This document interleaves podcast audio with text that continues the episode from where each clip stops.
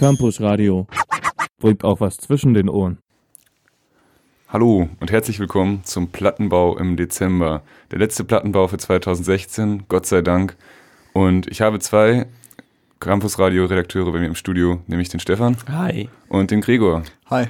Und das Thema des heutigen Plattenbaus ist, wir machen ja jeden Dezember einen Themenplattenbau, weil einfach nicht so wirklich viel Gutes rauskommt.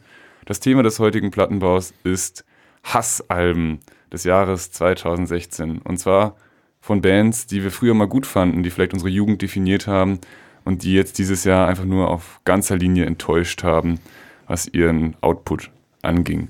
Und wir fangen mit Gregors Album an. Gregor hat sich für ja, was, wofür hast du dich entschieden, Gregor? Ähm, ich habe mir ausgesucht, Asking Alexandria heißt die Band und das Album heißt The Black. Ja, es ist ein auf mehrere Weisen sehr tragisches Album, finde ich. es ist sehr gescheitert halt, ähm, was einerseits daran liegt, dass sehr viele Songs einfach nicht gut sind auf dem Album, aber ähm, auch das neue Album mit einem neuen Frontmann war und äh, das hat aber auch nicht so gut geklappt. Und ja, mittlerweile ist er auch gar nicht mehr Frontmann bei Asking Alexandria und hat sich irgendwie verpisst und sowas. Diese Tragik liegt halt darin, dass sie davor, also dass sie auf diesem Album auch sehr viele Lyrics halt über ihren alten Sänger geschrieben haben und der ist jetzt halt wieder da und das heißt, das Album wird auch live halt überhaupt gar nicht gespielt und ja, ist auch so. Ist Tragikomisch schon fast. Ja, ist schon fast tragikomisch auf jeden Fall. Okay. Ähm. Sollen wir vielleicht erstmal eine kurze Anspielprobe aus dem Album uns reinziehen und dann weiter darüber diskutieren? Ja, voll gerne. Dann äh, The Black heißt der Song und es geht halt auch um, dass äh, der alte Frontmann einfach die Band verlassen hat und naja, ist halt Emo-Metalcore at its best.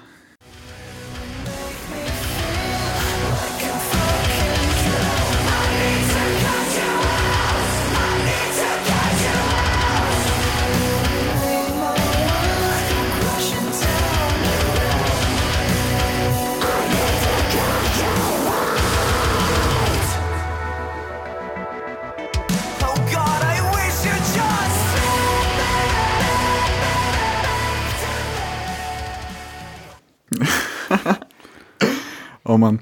Das war schon einer der besseren Songs auf jeden Fall auf dem Album. Was mich halt sehr hart gestört hat, dass halt ähm, ganz, also dass man halt versucht hat, zu den Wurzeln zurückzugehen. Asking Alexandria ist halt eine, ja, Metalcore-Band und auch zocken halt sehr viele Breakdowns und haben halt dann diese Clean Vocals und diese Songs gehen immer von so Growls und Screams halt und irgendwie schnellen Gitarren und dann kommt der Refrain und dann ist alles super popmäßig oder so und ja, das ist eigentlich, finde ich, so die, die Stärke von der Band, so total epileptisch halt immer hin und her zu wechseln. Und ja, auf, manchmal hat es halt geklappt, zum Beispiel auf dem Song äh, Just a Slave to Rock'n'Roll. Und das hat irgendwie so, das ist auch so ein typischer Asking Alexandria Song, der macht eigentlich auch ganz schön viel richtig. Äh, hat halt ein ganz cooles Riff und die Gitarre geht auch ganz gut ab.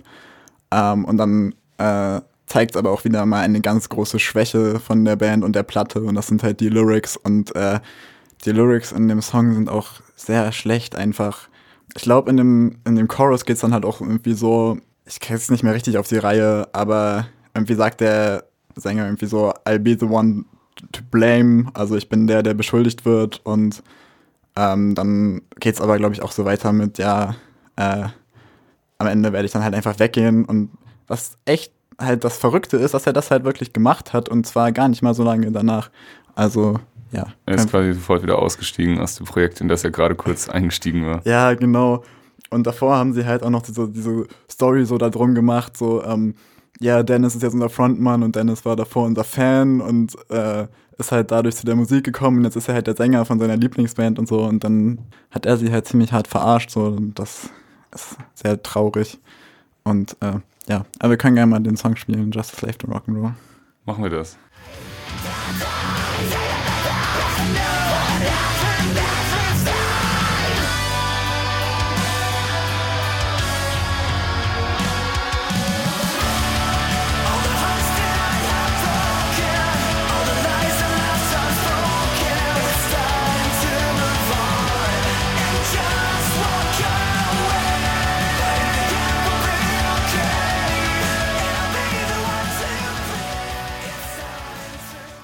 Nach dem Song brauche ich auch erstmal einen fucking Drink, muss ich ganz ehrlich zugeben. Das war Asking Alexandria, Just a Slave to Rock'n'Roll. Ja, habe das Album auch nicht so richtig gut verfolgen können, muss ich sagen. Das hat mich ein bisschen deprimiert beim Hören. Das hat mich ein bisschen daran erinnert, dass ich in meiner Jugend sehr viel Linkin Park gehört habe, wofür ich mich jetzt nach ihrem neuesten Auswürfen doch ein bisschen schäme auch. Und ich weiß nicht, ich glaube, Asking Alexandria sind auf diesem, diesem Teenager-Feeling, dass alles scheiße ist und dass die ganze Welt einen nicht versteht, halt voll hängen geblieben. Ja, ein bisschen wie Blink. Bisschen wie Blink, ja. So New Metal, aber halt 15 Jahre zu spät. Oder vielleicht, ja, vielleicht war auch New Metal eigentlich nie richtig pünktlich. Ich weiß Aha. auch nicht. Also ich hatte keinen keinen Spaß daran, ihre Double Bass Auswüchse mir anzuhören. Ich hatte keinen Spaß an den Synthesizern. Ich hatte auch keinen Spaß an den Clean Vocals, weil ich mag seine Stimme einfach nicht. Es war wirklich ein schwieriges Album für mich, aber vielleicht, vielleicht bin ich auch der Einzige damit.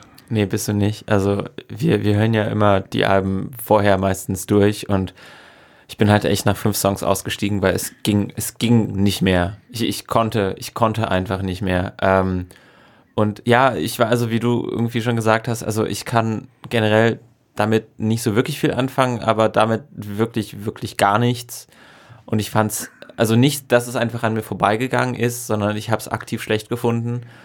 Ähm, und ja, also irgendwie ist es halt für mich so, ich, also Linkin Park finde ich halt, also in den Clean Parts irgendwie ist es schon so ziemlich Linkin Parky, würde ich sagen. Und sonst ist es halt einfach äh, mehr und lauter und anstrengender und es ist irgendwie, also die Riffs sind halt irgendwie okay teilweise, aber es bleibt halt nichts hängen, außer irgendwie, mh. Ja, ich finde, da hat schon der erste Track einfach viel zu beigetragen. Den habe ich gehört und dann habe ich schon den Abgrund in mir gespürt, der sich auftut. Der war halt auch kein guter Einstieg. Und dann kam da noch so ein Song, vielleicht kannst du mir das noch kurz erklären, Gregor. Sometimes It Ends, da haben sie so einen Spoken Word Part davor. Und da ging es, also der Phase der irgendwas mit Dennis und das versucht wahnsinnig, äh, wahnsinnig deep zu sein. Ist das der Part, wo er über diese Sängersache spricht? Äh, ja, genau. Also der neue Sänger heißt halt Dennis und ich glaube, er sagte sowas wie, ähm, er wollte das Album über den alten Sänger schreiben, der auch so ähnlich heißt, nämlich Danny. Hm. Und sagt dann, und dann kam halt der neue Sänger so an und hat halt gesagt, ja, du willst nicht, dass das Album um diesen alten Sänger geht und das ähm, komplett das nur davon handelt. Und äh, dann meinte er, sie haben die Songs halt nochmal neu geschrieben. Aber wo da kann man natürlich auch fragen, wie doll das geklappt hat, weil also Mhm. mindestens die Hälfte der Songs, also kann man da sehr gut reininterpretieren oder sind halt sehr offensichtlich immer noch darauf äh, bezogen. Also sie konnten sich nicht von dem Thema trennen quasi. Nee, nicht so wirklich. Offensichtlich nicht. Ja, tragisch. Also The Black dokumentiert quasi den Zerfall, den krummen Zusammenwuchs und dann eigentlich wieder den Zerfall von der Band Asking Alexandria. Traurig. Traurig wie das Jahr. Eigentlich ist es eigentlich ist es richtig dramatisch. Ja, das fand ich auch. Ja, Hat das, hat das für dich so eine Jugendband zerstört? Ich weiß gar nicht. Es war ehrlich gesagt sehr abzusehen, dass das Album nicht so gut wird. Und ich habe mir dann irgendwie gedacht, es sind echt so zwei, drei Songs drauf, ähm, mit denen ich mich halt ganz gut anfreunden kann. So. Ähm, und das war dann eigentlich so okay. Ich weiß nicht. Ich habe auch nicht so viel erwartet eigentlich von der Band. Ähm, ja. Also trotzdem quasi deine Erwartungen erfüllt worden, weil du halt nichts erwartet hast. Ja, sozusagen, ich mag halt die Band aus irgendeinem Grund, vielleicht auch, weil ganz viele Leute sie halt nicht mögen. Und dann Oh, aus, so okay. einer, aus so einer Trotzreaktion einfach zu sagen, die sind doch cool. Dazu ist äh, Ben Bruce auch echt heiß, also der Gitarrist, und ich finde, er hat auch eine echt coole Stimme. Und ich mag auch dieses, ähm, diesen super pathetischen Effekt, wenn er dann halt aufhört, Gitarre zu spielen und mit beiden Händen das Mikro nimmt und irgendwie dann halt seinen einen Part singt in so einem Konzert oder so. Das stelle ich mir sehr cool vor. Okay. Und- Gregor findet das gut, wo mir die Nackenhaare zu Berge stehen. kann, man, kann man machen. Also ja, ist halt alles Geschmackssache. Ich würde sagen, wir hören noch einen Song. Circled by Wolves heißt der letzte Song und der ist auch ganz okay und hat wieder eine sehr peinliche Stelle.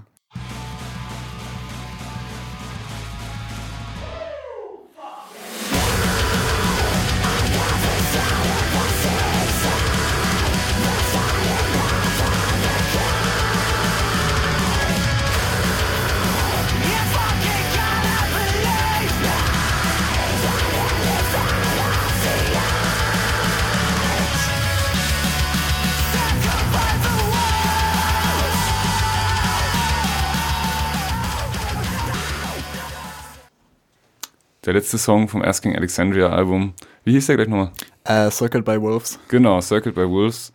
Fand ich jetzt, war wahrscheinlich sogar einer von den Songs, der mir noch halbwegs gefallen hat.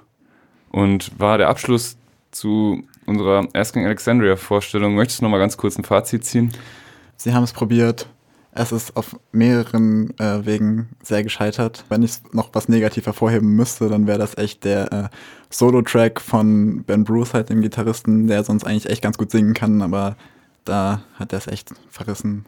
Gehen wir zum nächsten Album. Das war dein Stefan. Ja, ich habe äh, Hardwired to Self-Destruct von Metallica mitgebracht.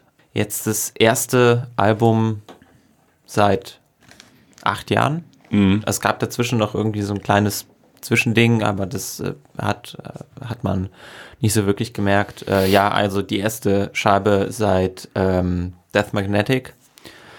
Schwierig. Schwierig. Also äh, ist kein gutes, kein gutes Album, kein, kein schlechtes Album. Ja, es ist halt, es ist halt einfach so traurig. So, es macht mich einfach traurig zu wissen, es sind halt die Zeiten, die guten Zeiten von Metallica sind halt seit 15 Jahren vorbei. Und das ist halt irgendwie so, als um ein Fazit äh, ähm, zu ziehen, bevor ich überhaupt anfange. Es ist halt das Beste unter den schlechten Alben von Metallica und halt so der erste Lichtblick seit seit 91, aber eigentlich auch nicht so wirklich gut und nur gut, weil es davor halt so schlecht war. Oh Mann, oh Mann. Ja, Aber, aber bin, ja, hören wir einfach mal einen Song und zwar wäre das äh, einer der besseren Songs auf dem Album und zwar heißt dieser Atlas Rise.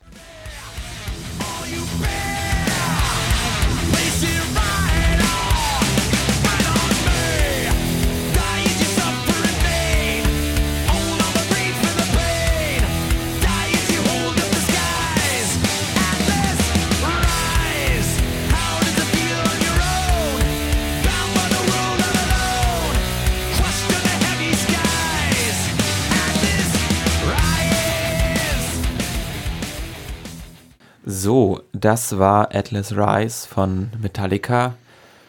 Ja, Metallica, Mensch. Also eigentlich eine, eine meiner großen Jugendlieben. Ich bin, bin mit Metallica aufgewachsen. Das habe ich auch schon äh, mal hier oder da gesagt in einer oder der anderen Sendung.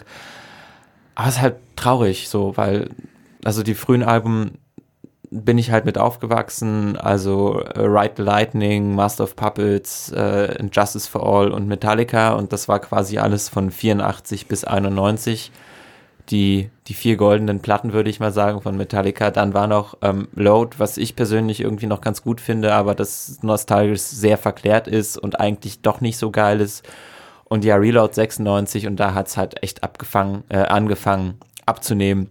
Und dann ab 98, wo dann eigentlich nur noch eine Compilation rausgekommen ist und dann äh, die beiden Alben, die, deren Namen nicht genannt werden dürfen. Ähm, 2003 und 2008 mit, äh, ich sag's mal, St. Anger und äh, Death Magnetic, also zwei, zwei unglaublich schlechte Alben. Ich habe heute auch nochmal nachgeguckt und ich musste ein bisschen lachen und weinen. Ähm, St. Anger hat auf Pitchfork eine 0,8 bekommen. oh, großartig. Und ich dachte, ja, es, es stimmte, es war halt einfach echt ein richtiges Scheißalbum. Und da hat halt das Album jetzt nicht so wirklich Konkurrenz, weil vielleicht haben die Leute einfach vergessen, wie gut Metallica mal waren und äh, sind jetzt, ach Mensch, so schlecht war das eigentlich gar nicht. Aber in, im, im Zuge der Vorbereitung habe ich dann auch nochmal Master of Puppets ähm, mir angehört heute und es ist halt scheiße. So, das neue Album ist halt wieder mal, also es ist halt nichts dagegen. Ja, das ist mir tatsächlich auch so gegangen. Ich habe mir halt Hardware to Self-Destruct vor einem Monat oder so schon mal angehört. Dann habe ich mir heute nochmal die erste, ich glaube, es ist, es ist ja ein Doppelalbum Ja, und dauert einfach mal fucking 77 Minuten. Habe mir die erste Hälfte nochmal angehört und dann bin ich halt zu Master of Puppets und Ride the Lightning rüber gewechselt. Und plötzlich war es halt nicht mehr nur so Geballer und Geschredder, sondern es war halt wirklich Geballer und Geschredder, wo ich plötzlich den Impuls hatte, mein Bein und meinen Arm mitzubewegen. Ja. Das war Wahnsinn. Plötzlich habe ich die ganze Energie gespürt, die da eigentlich hätte drinstecken sollen. Oh ja, Und, es sind halt, ja. es sind halt inzwischen alte Männer und äh, aber also ich weiß nicht, also auf dem Album, also sie haben es ja versucht, ne? Und Ja. es, es kommt halt mindestens nicht so halbherzig rüber wie davor und irgendwie, Death Magnetic fand ich zum Zeitpunkt, als es rausgekommen ist, auch schon irgendwie fragwürdig. Und dann hat man eigentlich danach nur noch Schlechtes darüber gehört. ja, also Und damals war ich halt immerhin nur lass mich überlegen, da war ich zwölf und fand das schon nicht so geil. Ja, also schwierige, schwierige Zeiten und also ich bin halt echt an dem Punkt, wo ich sagen kann, okay, also jetzt haben sie sich mit, mit dem Album gerettet und jetzt sollen sie einfach aufhören und es nicht wieder kaputt machen und sagen, es ist, es ist gut. Wir haben uns eigentlich 91 aufgelöst.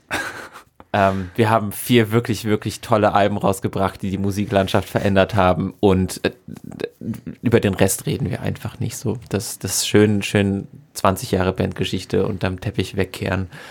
Ähm, und passend dazu können wir vielleicht einfach den nächsten Song hören. Und zwar wäre das Dream No More. Nee, beziehungsweise Moth into Flame. Das ist meiner Meinung nach der schwächste Song auf dem Album. Ich habe den gehört und dachte, Mensch, deshalb mag ich das Album nicht. Also hier jetzt Moth into Flame.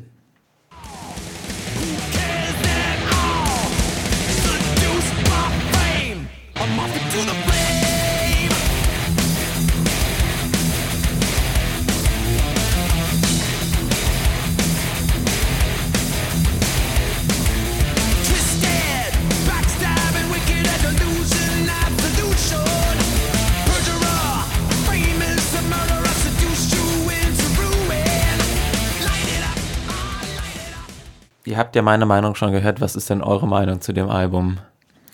Ich muss dazu sagen, ich habe bisher noch kein einziges Metallica-Album zu Ende durchgehört.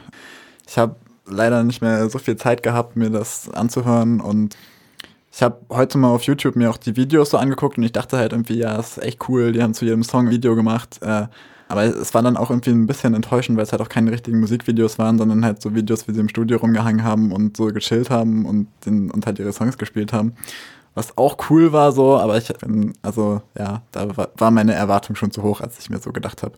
So, Metallica machen zu jedem Song ein Video und die haben übelst Kohle und nehmen da jetzt irgendwie richtig hm. was in die Hand oder so. Ja, haben sie nicht gemacht, was auch okay ist.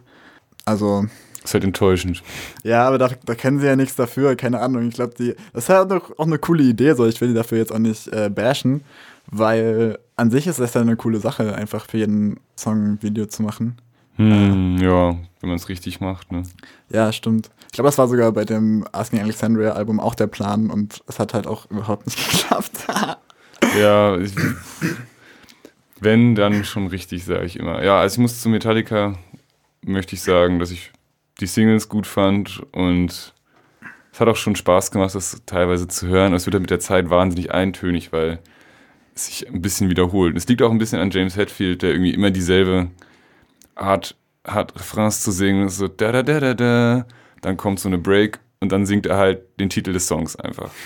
Das ist einfach ganz, ganz typisches Metallica-Schema. Und wenn das dann, wenn dir das dann tatsächlich auffällt beim x-ten Song und du bist gerade bei Minute 40 oder so, dann will halt auch alles in dir plötzlich was anderes hören. Ja, ja ist einfach nicht so spannend, ne? Also, nee. Ich habe, also ich höre auch nicht so viel Thrash Metal. Ich hatte halt letztens mal Creator irgendwie mir angehört. Ist halt eine deutsche Band und da hatte ich viel mehr Spaß bei irgendwie als bei dem Album. Aber im Endeffekt auch nicht so schwierig. Ja. ja. ja, ja. Also Metallica ist auch ein schwieriges Kapitel dieses Jahr gewesen. Ich fand, die Interviews, die sie gegeben haben, waren trotzdem ganz interessant. Es sind ja auch vier Persönlichkeiten und dadurch, dass sie halt so gute Alben hatten, kann man ihnen vielleicht jetzt so ein mittelmäßiges Album sogar noch nachsehen. Mein Jahr hat es jetzt nicht ruiniert, aber großartig verändert hat es jetzt auch nicht.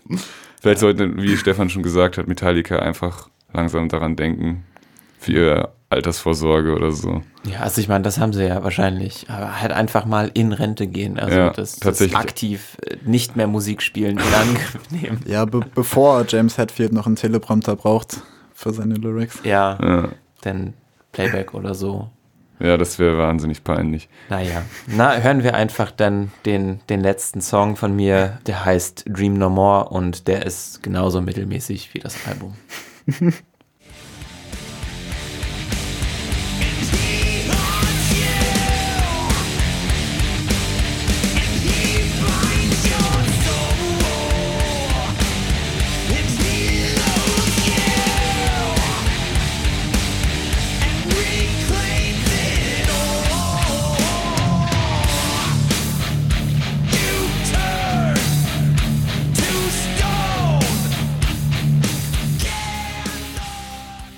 abschließend kann ich sagen, nichts sagen. Das Album irgendwie, ja, ist nicht schlecht, nicht gut. Äh, es, können, es beeindruckt nicht, es zieht sich ein bisschen und ist eine traurige Angelegenheit. Weshalb, ähm, vielleicht noch ein Einfluss, warum es so ist. Der Gitarrist Kirk Hammett hat im Laufe der Aufnahmen, beziehungsweise einfach im, im Laufe des Prozesses des Albumentstehens sein iPhone verloren, wo ungefähr 250 Gitarrensamples für das neue Album drauf waren und hat es nicht wiedergefunden und dann waren die ganzen Ideen weg und das eigentlich das komplette Album ist eigentlich ohne gefühlt jegliche Einflüsse von Kirk Hammett oder Riffs, die er sich ausgedacht hat, entstanden und dann halt nur irgendwie durch spontane Ideen im Studio oder kurz davor, aber sonst ist es halt ja, es fehlt halt jemand auch und es ist traurig, es ist traurig. nicht gut, ja. Ja, ich Ja. finde das auch eine super traurige Geschichte einfach. Ja, Also- Drama, also wie bei dir. Ja, Irgendwie genau. gescheiterte Träume, gescheiterte Telefone, gescheiterte Karrieren. Ja,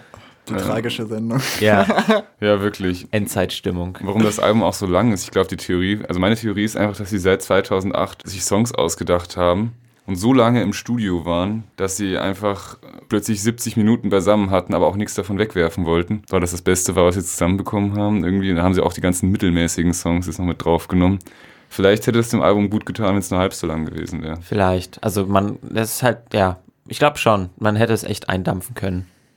Das war unsere abschließenden Worte zu Metallica, würde ich sagen, was uns auch allen nicht so glücklich gemacht hat. Kommen wir zu meinem Album, dem letzten, was für mich auch 2016 so ein bisschen zu so einem musikalisch verlorenen Jahr gemacht hat. Und bei mir war das das neue Red Hot Chili Peppers Album The Getaway, was schon mal ein komischer Titel ist. Und es hat ein komisches Albumcover, auf dem so ein paar Viecher durch LA spazieren. Und es hat fünf Jahre gedauert, tatsächlich dieses Album zu bekommen. Ein ähnliches Gefühl wie bei dir, Stefan, bloß dass ich das Album, was 2011 rauskam, noch halbwegs gut fand. Weil ich damals halt auch noch jünger war und Chili Peppers hatte ich mich halt gerade so voll reingehört. Und dann bin ich in das neue Album halt auch relativ schnell reingekommen. Damals I'm With You hieß das. Das war auch das erste Album äh, ohne den alten Gitarristen, mit neuem Gitarristen so.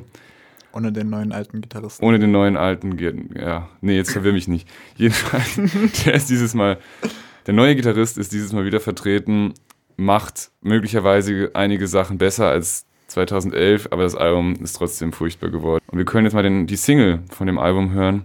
Und das wird euch vielleicht schon mal, falls ihr sie noch nicht gehört habt, wird es euch schon mal einen kleinen Eindruck geben, warum. The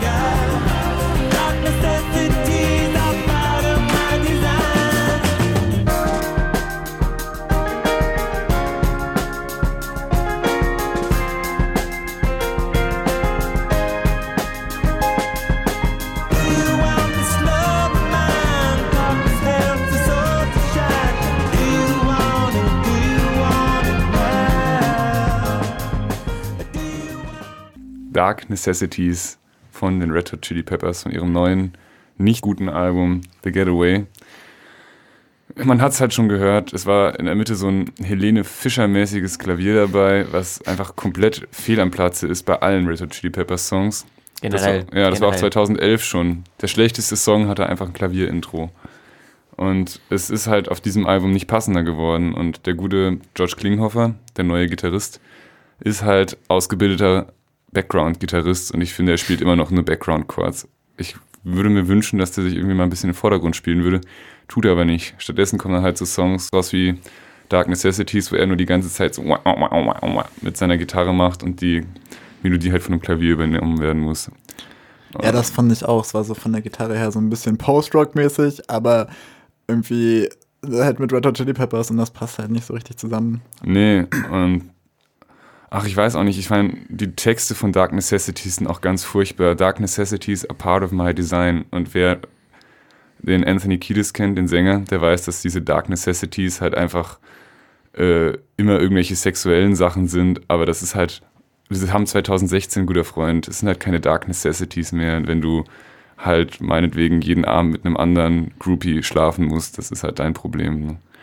Und das findet jetzt auch keiner mehr skandalös. Und es wird eigentlich nur noch schlimmer. Es gibt einen Song, der heißt Go Robot. Da singt er darüber, dass er Sex mit Robotern haben möchte, weil die ihn nicht fragen, wo er letzte Nacht war. Und es ist, es ist so platt. Es ist so unendlich platt. Und der Typ hat halt auf den Alben davor auch gute Vocal Parts gehabt, wo er zwar auch Bullshit gerappt hat, aber es war halt mega cool, weil es voll zum Rhythmus beigetragen hat und es war, man konnte es irgendwie noch mitgrölen, ohne dass man dabei zwar Hintergedanken haben musste. Und jetzt versucht er halt nur noch zu singen irgendwie und er kann aber nicht singen. Wer ihn mal live gesehen hat, merkt, dass er eigentlich keinen Ton trifft auf Anhieb. Es ist einfach nur tragisch, das neue Album. Hat mich komplett zerstört. Ich weiß nicht, habt ihr, habt ihr so Meinungen schon mal, bevor wir uns dem meiner Meinung nach schlechtesten Song des Albums? Ja, also ich hab's nicht wirklich schlecht gefunden, aber nicht wirklich gut. Es war halt unglaublich mittelmäßiges Album. Also ich habe jetzt nicht so wirklich den, den Hass empfunden, weil ich nie so eine enge Bindung zu den Red Hot Chili Peppers hatte wie du. Aber für mich ist es halt so, so super ausgewaschene Rock-Pop-Mischmasch-Zeugs. Ähm, und ja, es kann halt im H&M laufen, es kann im Hintergrund laufen, du musst dich nicht damit beschäftigen, es bedeutet dir nichts, es nimmt dich nicht ein und es dudelt halt. So, und das ist halt traurig, das zu einem Red Hot Chili Peppers Album sagen zu müssen, aber ja, so ist es nun mal. Musik ohne Ecken und Kanten geworden. Ja, Und dann hatte ich auch noch Anfang des Jahres die doch überraschende Botschaft gehört, dass das Album von Nigel Godrich produziert wurde, der ja Radiohead und das alles produziert hat und eigentlich echt ein krasser Produzent ist. Der hat Rick Rubin ersetzt, der bärtige kalifornische Präsident, äh, kalifornische Produzent, der vorher eigentlich alles von denen gemacht hat und damit auch, mit dem sie auch einige geile Platten hatten. Weiß gar nicht, was jetzt schlimmer war. Ob sie den vielleicht behalten hätten sollen, ob es dann genauso scheiße geworden wäre wie I'm With You. Oder ob sie noch beschissener geworden sind mit dem Radiohead-Produzenten. Es ist einfach nur noch. Mir fehlen eigentlich die Worte, wenn ich dieses Album höre. Lass uns mal Detroit hören. machen wir. Schlimmster Refrain aller Zeiten.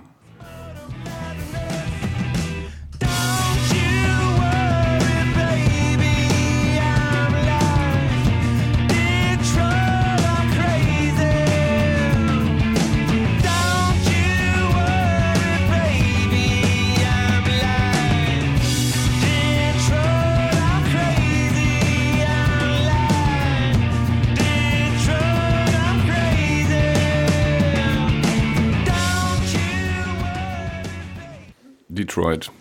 Ja, wir haben da, ich schwöre, wir haben an diesem Track nichts rumgepitcht oder so. Der singt in diesem Refrain wirklich so. Das ist wirklich physischer Schmerz. Und was mir dann, als ich dieses Album gehört hatte, gemerkt habe, oh, Kacke, ist richtig scheiße, da kann ich eigentlich gar nichts mit anfangen. Da bin ich nochmal auf ihre Facebook-Seite gegangen, da hatten sie gerade ihr Profilbild geändert. Ihr neues Promo-Bild sind einfach die Band komplett eingepudert in so Holi-Farben. So rosa und grün und blau. Wow. Sehr innovativ. Ja, Alter, das hat mir dann schon ein bisschen den Rest gegeben. Also die Red Hot Chili Peppers sind für 2016 für mich eigentlich gestorben. Was tragisch ist. Ja, dann sind wir zu zweit. Ja. Du mit deiner Band, ich mit meiner Band. Du mit deiner Band oder denkst du, da kommt noch mal was? Ach, ich weiß nicht, da ist jetzt wieder alles offen. Ich meine, jetzt ist der alte Frontman wieder da. Ich fra frage mich echt, wie lange er halt noch da bleibt und was sie jetzt überhaupt so machen, weil irgendwie davor gab es irgendwie so auch künstlerische Differenzen auf jeden Fall. Vielleicht Ähm, kommt ja wieder ein Fan. ja, keine Ahnung. Ist ja auch noch eine junge Band im Vergleich dazu. Aber ähm, ja, ich würde auch noch was zu den Red Hot Chili Peppers sagen. Und äh, zwar äh, finde ich, das ist echt kein gutes Album. Es ist aber auch kein schlechtes Album. Es ist ja so ein Album, das so vor sich hin dudelt. Ähm, aber es hat mich auch ehrlich gesagt nicht so überrascht, weil ich finde, bei, den Red Hot Chili Peppers kann man es echt gut sehen, wie die Band halt äh, steht und fällt mit einer Person. Und äh, das ist, ja äh, der alte Gitarrist. Und man, kann- man kann, wenn Peppers halt echt sehen, äh, bevor der Typ in die Band gekommen ist, waren die nicht sonderlich erfolgreich. Dann ist er halt ausgestiegen. Das Album war auch nicht so, so gut. Er ist wieder zurückgekommen. Und ähm, in den beiden Phasen, wo er da halt gespielt hat, hatten, haben sie halt ihre besten Songs gespielt. Und äh, ja, ich finde, das, das, das hört man einfach. Ja, da gebe ich dir auch völlig recht. Das stimmt, die Band steht und fällt mit John Frusciante. Und der hat halt aktuell einfach keinen Bock mehr. Na gut, schließen wir das ab. Es gab tatsächlich noch einen Song, den ich gar nicht scheiße fand. Hören wir den mal. 2016 hat halt mich einfach gelehrt, es gibt so viele junge, aufstrebende Bands, die man, die man eher hören sollte als die Red Hot Chili Peppers, dass ich mich mit dem Album aber trotzdem nicht weiter beschäftigen möchte. Der heißt, glaube ich, The Longest Wave oder so.